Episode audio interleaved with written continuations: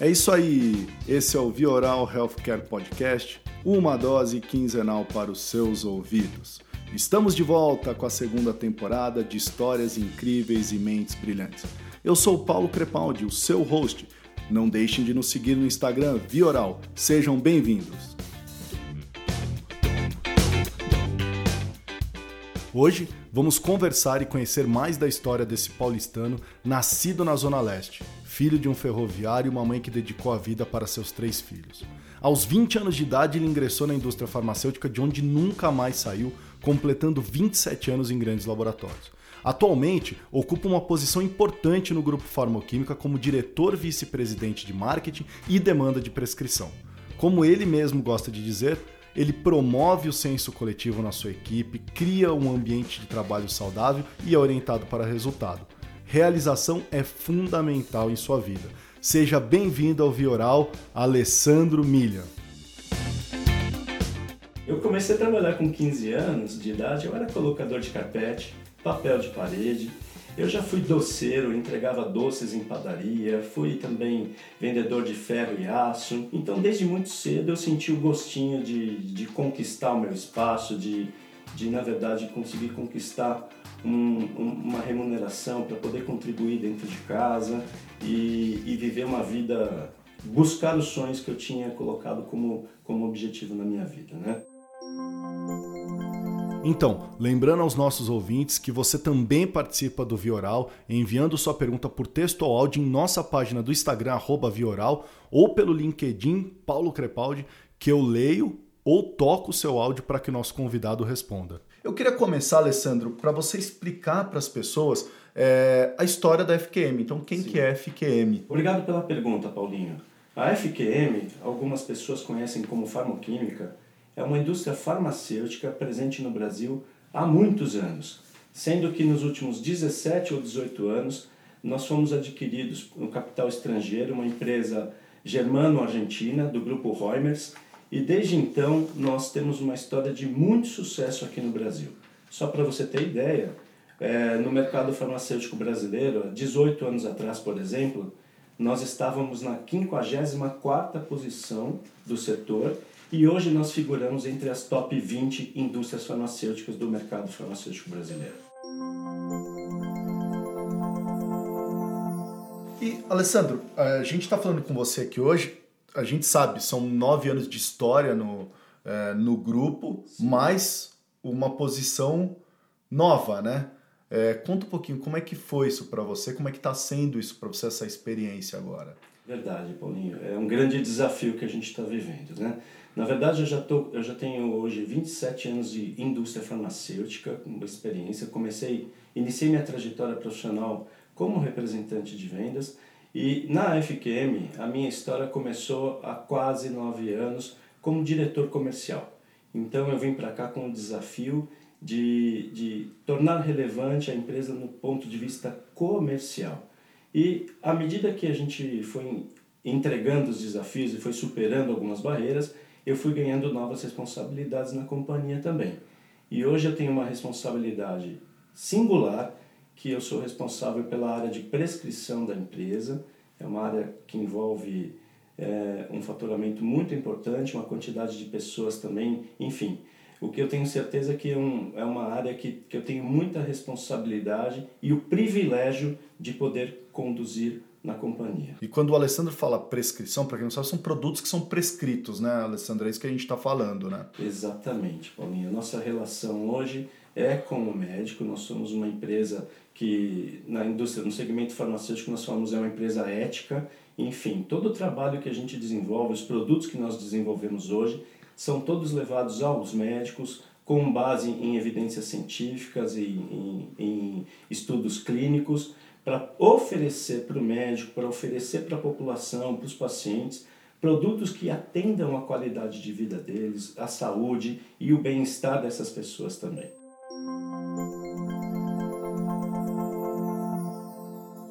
O Vioral é feito de pessoas para pessoas, então quero fazer a primeira pergunta de um de nossos ouvintes, o Jonas Marques, enviada pelo LinkedIn, que diz assim: Grande Alessandro Milha, mais conhecido como Flecha de Prata. Depois você vai contar essa história pra gente.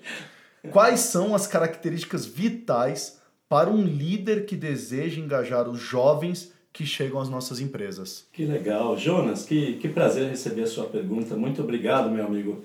Agora você vai me fazer explicar o que, por que, que é uma flecha de prata. Mas é óbvio, é só você olhar bem para minha cabeça. eu fiquei grisalho muito cedo e, e, ele dizia que eu era muito rápido nas coisas que eu fazia. Eu tive a oportunidade, o privilégio de trabalhar com Jonas na Stiff ao longo de quase três anos e eu aprendi muito também com esse excelente profissional. Uhum. Um abraço para você, Jonas. Respondendo a pergunta, eu diria que para que a gente consiga hoje trabalhar com os jovens, a gente tem que engajá-los. É, essa palavra é uma palavra que está na moda, mas é uma palavra que eu acredito muito. Na verdade, hoje os jovens, a gente fala aí que quem nasceu mais ou menos até o ano 2000, que é a geração Y, alguns chamam de millennials e tudo mais, são pessoas que buscam um propósito para trabalhar. Muito mais do que uma questão salarial, elas querem se sentir donas do negócio efetivamente, né? Então, eu costumo a conversar bastante com a nossa equipe e dizendo que o que é mais importante é que as pessoas coloquem as impressões digitais nos projetos que a, que a gente toca. E isso é determinante para que você faça com que todos se sintam engajados, comprometidos e apaixonados pelo que fazem. Então, acredito muito que não só com essa geração, com essa nova geração, mas com qualquer profissional, a gente deseja hoje algo muito mais. A gente deseja, além de uma questão financeira, a gente deseja entender o seguinte: qual é o projeto que eu estou participando?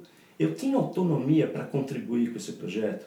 E quando você faz essa associação, você vê que as pessoas entregam o melhor que elas podem entregar para cada projeto. Uhum. Acredito que essa é uma forma determinante de trabalharmos hoje. É, eu acho a palavra propósito essencial hoje na carreira de qualquer pessoa.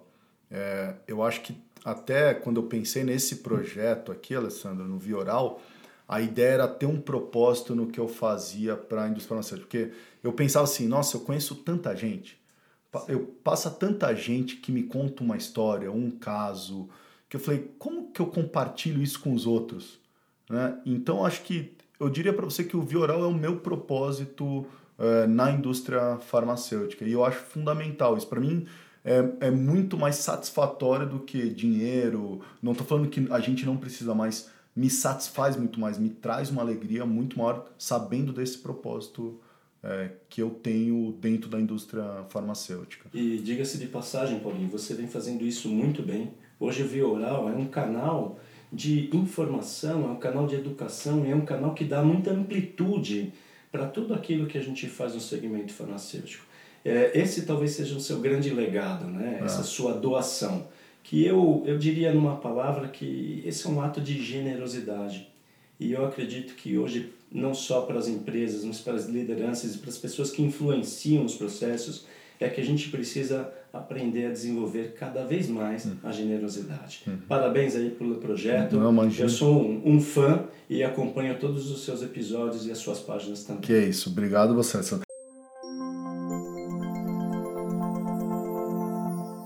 Então, deixa eu te fazer já uma perguntinha, Alessandra. A gente, na, na tua liderança, pensa um pouquinho você como líder, né? Qual que você diria que é a sua característica como líder? Porque tem alguns que dizem eu sou inovador, outros dizem eu sou executor. Quem que é o Alessandro como líder? O Alessandro como líder é uma pessoa absolutamente transparente.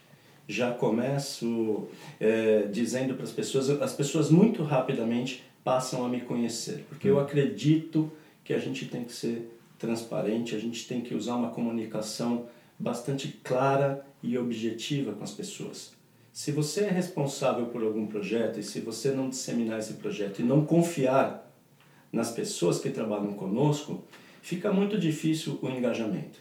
Então, o que eu mostro para eles? Eu sou uma pessoa assim como eles, eu gosto do, entre aspas, aqui do chão da fábrica. Acho que a minha vida, como eu iniciei a minha trajetória na indústria farmacêutica como representante, eu ainda me sinto representante de vendas e uso muito da empatia para poder gerenciar hoje um exército aí de, de, de, de, mais de 600 pessoas que estão é, na estrutura da, da, da, da companhia da FQ.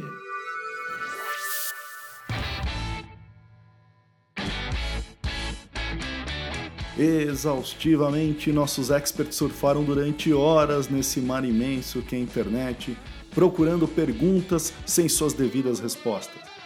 E o Vioral não poderia deixar isso assim. Sonhamos em tentar, quem sabe, responder as perguntas mais absurdas do mundo, em parceria, lógico, com os nossos convidados. Fiquem agora com o nosso quadro. Essa nem o Dr. Google responde.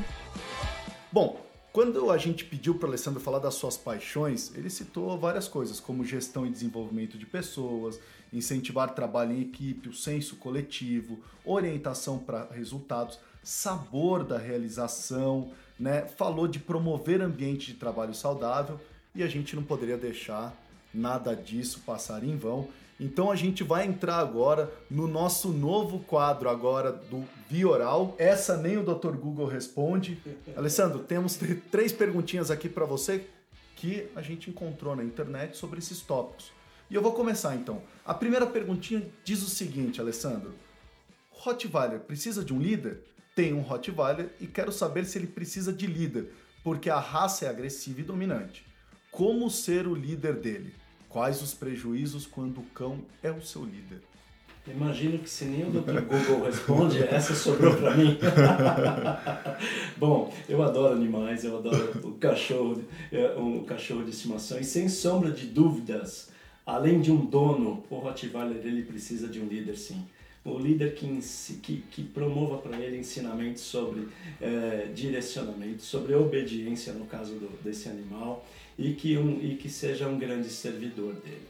E que trabalhe e que seja um cachorro para que, que, que promova a segurança dele e de seus familiares. Então é óbvio que ele vai precisar ser dirigido, ele precisa de um líder, ele precisa também é, de, de muita orientação, no caso, né? Uhum. Nesse caso que o Dr. Google não responde, eu, eu vou pedir uma gentileza. Procure um bom adestrador de Rottweilers que vocês vão conseguir encontrar o caminho certo. É isso aí. Então vamos trazer um outro tópico que você falou aqui, que é uma das suas paixões, que é promover um ambiente de trabalho saudável, Sandra. E a pessoa pergunta aqui, ó.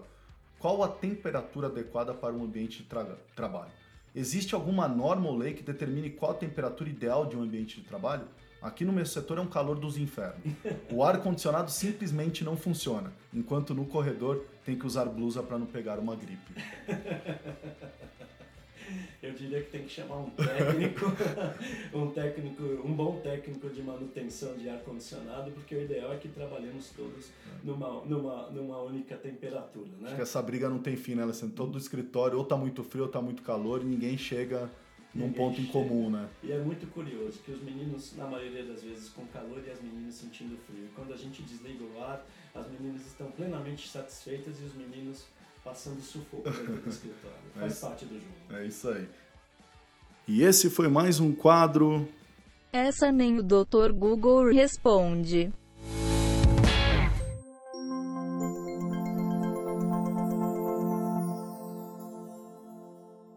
Olha só, tem já uma outra perguntinha também que a gente recebeu pelo nosso Instagram, Vioral, do Andrius Oliveira.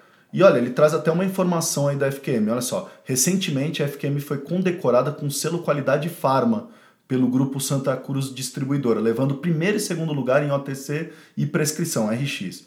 E aí ele te faz essa seguinte pergunta: o que podemos esperar da FQM em investimento, inovação e tecnologia na linha de sistema nervoso central? E ele te parabeniza pela conquista. Ah, muito obrigado, Andrews. Né? Isso. Muito obrigado, Andrews, pela sua participação e pela, pela sua pergunta. É, nós somos na FQM, Andrews, muito apaixonados pela empresa e apaixonados por tudo que a gente faz. E com isso vem uma, uma competência chamada, uma característica chamada obstinação. Nossas pessoas realmente elas querem o melhor para o negócio.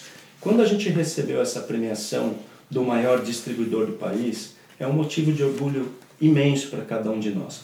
Mas por trás de tudo isso, teve muita gente trabalhando e trabalhando duro, né? No caso, essa, esse trabalho foi, foi estruturado pela nossa área de administração de vendas, a nossa área também industrial, que também organiza a expedição, e é aquilo que eu falei para você há pouco. A gente confia e nós acreditamos piamente no trabalho em equipe, no senso coletivo. Então, essas pessoas conseguiram trazer para a companhia não só esse reconhecimento, mas o que a gente busca de verdade é fazer melhor o nosso papel a cada dia que passa.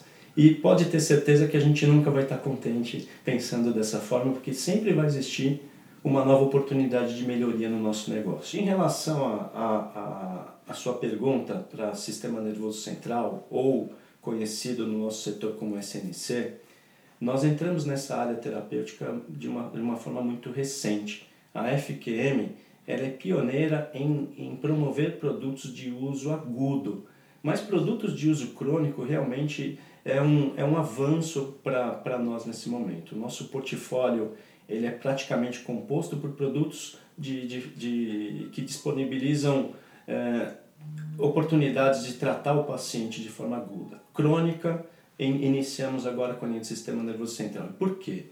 Porque a gente acredita que com o envelhecimento da população, a gente precisa oferecer novas soluções terapêuticas.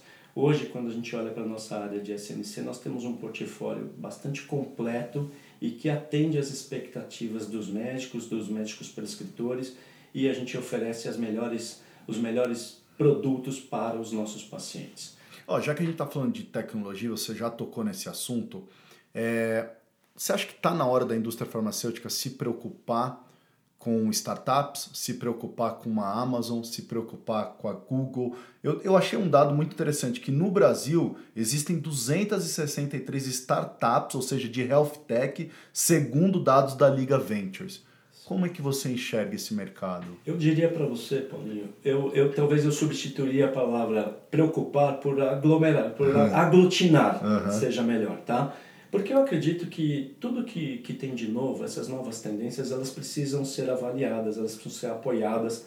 E a indústria farmacêutica, por ser um setor muito importante para a sociedade, a gente lida com vidas, a gente lida com, com tratamento de doenças e tudo mais, a gente tem que estar atento a todos esses novos movimentos. E eu acho que o principal ponto aí no caso seria uma análise, um bom diagnóstico dessas empresas startup, o que, que elas têm para oferecer para os pacientes e para a melhoria de qualidade de vida da população. E aí sim, propor inclusive mecanismos de apoio, de, de investimentos e tudo mais, porque a medicina não pode parar. A medicina ela avança a cada ano, ela oferece para a gente novos recursos. E o grande desafio para a medicina, não só aqui no Brasil como no mundo, é a gente oferecer uma medicina de qualidade para a população a um custo em que todos possam pagar. Ou seja, eu estou falando aqui de melhorar o acesso dos produtos para toda a população, não só produtos farmacêuticos, mas também exames laboratoriais, enfim, toda a infraestrutura que está por, por trás da, da, de quando a gente fala de saúde, ela precisa ser repensada e a gente precisa aumentar o acesso e melhorar o acesso dessa tecnologia toda a favor das pessoas.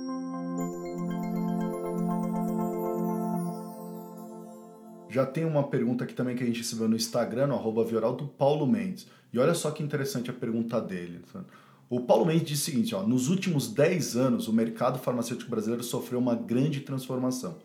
Tivemos fusões no canal varejo, fusões no canal atacado, além de um crescimento exponencial das grandes redes. Um dos resultados dessa transformação é a concentração do mercado brasileiro em poucos clientes quais as vantagens e desvantagens dessa concentração de negócio e ele manda um abraço para você. Ô Paulo Mendes, quem manda um outro abraço para você sou eu. Muito obrigado pela sua pergunta. Diga-se de passagem, é uma pergunta saia justa, é. mas que eu, que eu respondo com o maior prazer. É óbvio que o, o, o mercado farmacêutico brasileiro hoje está concentrado. Né? Quando a gente olha para a distribuição e para o varejo, a gente já vê esse cenário. Por outro lado, Paulo, quando a gente olha, vamos pegar um exemplo do varejo.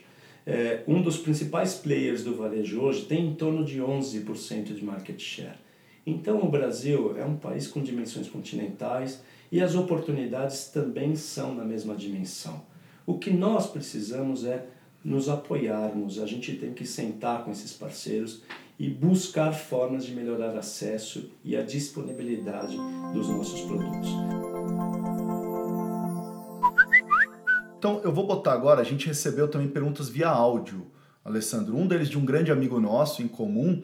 E depois recebemos também de uma outra pessoa é, que fez uma pergunta muito similar. Então eu vou colocar os dois áudios porque a gente transforma numa, numa resposta só para os dois, porque as perguntas são muito, é, muito similares e foram para o mesmo é, caminho, que é perguntando sobre força de vendas. Tá? Excelente. Alessandro, aqui é o Wilson Lemes, teu amigo, teu colega de longa data no mercado farmacêutico. Miguel, queria aproveitar a tua experiência e ouvir de você a sua opinião relacionado à, à forma de promover os, os produtos farmacêuticos é, frente aos médicos. Né? É já uma forma de décadas. Ah, é necessário o propagandista visitando os médicos por especialidade, frequência, sequência. Queria saber a tua opinião. Quanto tempo é, dura ainda essa função? Como é que você vê daqui a 10 anos a, os laboratórios promovendo seus produtos frente aos médicos? Ainda com o vendedor, com o propagandista? Tantas ferramentas digitais que a gente tem hoje, tanta coisa nova, será que a gente vai continuar ainda tendo eh, essa forma, a meu ver, é, complexa, né? onerosa para o laboratório, reduz muito, o, o, aumenta muito o custo operacional? ah, esse, eh, todo esse valor aí, esse, esse valor que a gente tem que colocar no budget das empresas, eh, no orçamento, eh, como previsão, poderia ser usado de outra forma, em marketing, ou tecnologia, em alguma outra coisa. O que, que você acha disso? Então, e vamos colocar também o outro áudio do Gustavo Pereira, que ele fez uma pergunta bem similar. A dúvida dele é muito similar à do, do Wilson Lemes. Olá, Paulo. Boa tarde. É, obrigado pela oportunidade. É Gustavo Pereira, falo aqui de Belo Horizonte. E a minha pergunta para o Alessandro é a seguinte: com essa onda da indústria 4.0 e essas novas ferramentas digitais, como o grupo Farmoquímica é, enxerga o papel da força de vendas na ativação é, da classe médica, na promoção das, das, das, inovações científicas, na ativação e no contato direto com os clientes enfim, queria que o Alessandro falasse sobre essa situação, né? No, nesse novo cenário, qual é o papel da força de vendas e como o Grupo Farmoquímica enxerga esse cenário de mudanças na ativação da classe médica. Um abraço e muito obrigado. Até breve. Então vamos lá, perguntinha do Wilson, nosso amigo, e do Gustavo Pereira. Muito obrigado, Gustavo, pela sua pergunta. E aí, Alessandro, como é que fica a força de vendas? Bom, o, o Wilson e Gustavo, muito obrigado aí pelo, pela pergunta. Eu, eu afirmaria de forma categórica para vocês: nós somos uma empresa que cresce através de pessoas, que trabalha para pessoas e por pessoas também. Quando nós olhamos para o nosso segmento, Paulo, a relação interpessoal ela é indelével, ela é indestrutível e não vai mudar. É óbvio que hoje existe o avanço da tecnologia, hoje uh, uh, existem várias empresas oferecendo novas soluções através de, de, de, de serviços e tudo mais, mas nada substitui o capital humano. Nada substitui o magnífico e brilhante trabalho que o nosso representante de vendas faz todos os dias. Esse meu entendimento é muito claro. O que eu vejo no futuro da indústria farmacêutica é que a gente tem que se aproveitar dessas novas tecnologias, a gente tem que se apropriar daquilo que pode fazer com que a gente melhore o nosso canal de comunicação com o nosso interlocutor, que é a classe médica. Ou seja, usar essas ferramentas de forma complementar e não de forma substitutiva do, do papel do representante. Nós carecemos dessa presença do nosso profissional. Quando a gente fala em custos, é óbvio que o principal hoje, o principal custo de qualquer empresa é a folha de pagamento, uhum. né? Mas no caso de representantes, no caso das pessoas que estão na linha de frente, eu não enxergo como um custo, Paulinho. A gente enxerga isso como investimento. Capital humano é patrimônio e a gente consegue fazer ultrapassar e transpor quaisquer os obstáculos que surgem se a gente tem essa linha de pensamento muito clara, muito definida. Agora, Alessandro, como é que faz para não ser assombro e nem sofrer comparações com o antigo executivo? Você assumiu uma posição agora que está sendo visto por todo mundo na FQM. Como é que não, não sofre comparação com o antigo executivo ou tentativa de falar, olha, o outro era assim, o Alessandro não? Como é que faz, Alessandro, nessa posição? Você tem essa preocupação? Eu não tenho essa preocupação, Paulo. Eu nunca tive essa preocupação, na verdade, né? O que, que eu penso? É, um veículo, um, um automóvel, ele tem dois objetos importantes dentro do carro, além de todos os outros, mas dois eles ensinam muito a gente. O primeiro é, é o retrovisor, que é aquele espelhinho que a gente olha para trás. Uhum. E ele é um espelhinho. E o outro instrumento presente num carro é o para-brisas. É aquele vidro grande que está na frente do carro que faz a gente olhar para frente. Então, quando eu estou num novo projeto, eu procuro olhar para o retrovisor para entender os erros e acertos de qualquer projeto, que nós sempre temos novas, novas oportunidades, a gente sempre tem a oportunidade de fazer melhor aquilo que já vem sendo feito. Com resultado bom ou sem resultado, não importa, sempre há espaço para melhoria. Mas eu procuro dar foco no, no, no, no para-brisa do veículo, ou seja, eu quero olhar para frente. O que eu faço realmente é desenvolver uma habilidade que é muito difícil hoje num líder, que é a escutativa, né? uhum. que é a nossa capacidade de ouvir e entender as dificuldades que, que determinado projeto tem. Eu procuro ouvir, eu procuro perguntar muita coisa, eu procuro me envolver e entender, junto com o meu time, quais são as alternativas que a gente poderia adotar para fazer com que determinado projeto alcance os objetivos, as expectativas que nós temos. Então, o negócio ele acontece dessa forma olho para o retrovisor para ver o que aconteceu, mas o meu negócio está em olhar para frente. Maravilha.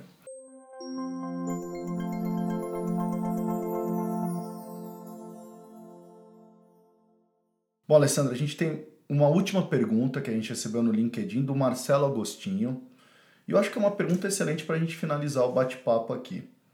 Queria perguntar para o Alessandro o que faz um profissional ter sucesso na carreira quais competências ou atitudes são necessárias para vencer no mercado tão competitivo? Excelente, obrigado pela sua pergunta, Marcelo Agostinho. Um prazer aqui é, receber a sua pergunta e ela já vem ao encontro de algumas coisas que eu já disse aqui uhum. ao longo do, do nosso bate-papo, não é, Paulinho? É isso aí. É, que eu falei que, no meu entendimento, é você ter que é, você tem que ser um profissional obstinado. Na verdade, não um profissional. Você tem que ser uma pessoa determinada e incansável e uma pessoa que realmente é, colocou na cabeça que você pode fazer mais e melhor. Uhum. Então, quando, quando eu, honestamente, eu vou falar para vocês, eu nunca imaginei sentar na cadeira que eu estou sentado hoje.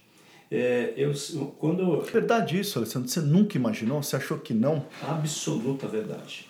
Ao ponto, minha mãe é muito católica, minha mãe é muito religiosa, e quando eu entrei como representante de vendas na Lili, eu fui até Aparecida do Norte com a minha mãe e a gente foi agradecer porque o meu sonho é falar assim, mãe, eu cheguei num, num, num patamar em que eu só gostaria de aposentar como representante de vendas.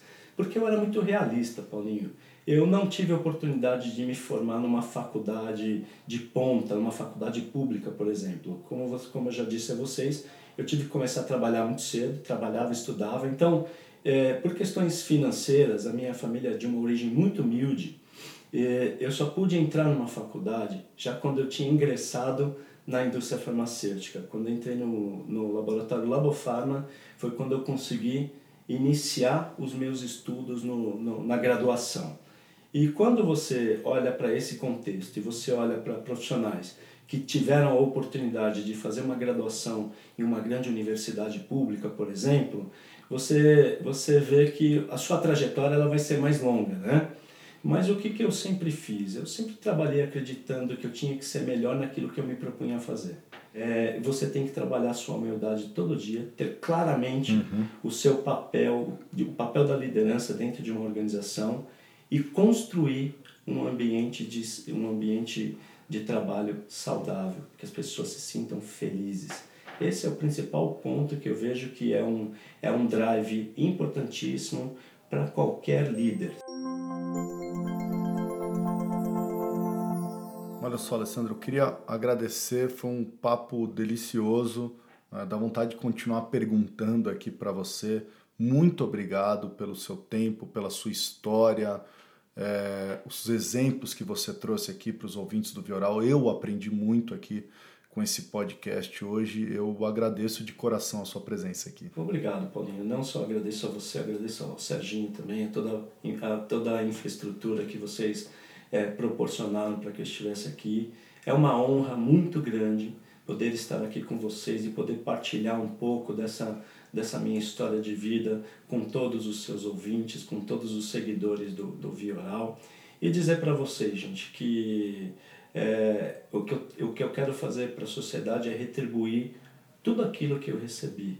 E eu espero que nós, como seres humanos, vamos adquirindo essa consciência, porque para a gente transformar esse mundo melhor, não é reclamando que a gente vai conseguir fazer. Né? A gente só vai conseguir transformar o nosso ambiente se a gente realmente for protagonista das nossas ações. Se a gente fazer com que as pessoas entendam que a gente não está fazendo só por nós e que a gente está fazendo pensando no esforço coletivo e na, na, nas pessoas de forma indiscriminada. Quando a gente age dessa forma, não existem fronteiras e não existem desafios que não sejam intransponíveis. Estejam certos disso. Um forte abraço a todos, desejo muito sucesso. Agradeço imensamente a participação de todos que de alguma forma contribuíram para esse podcast.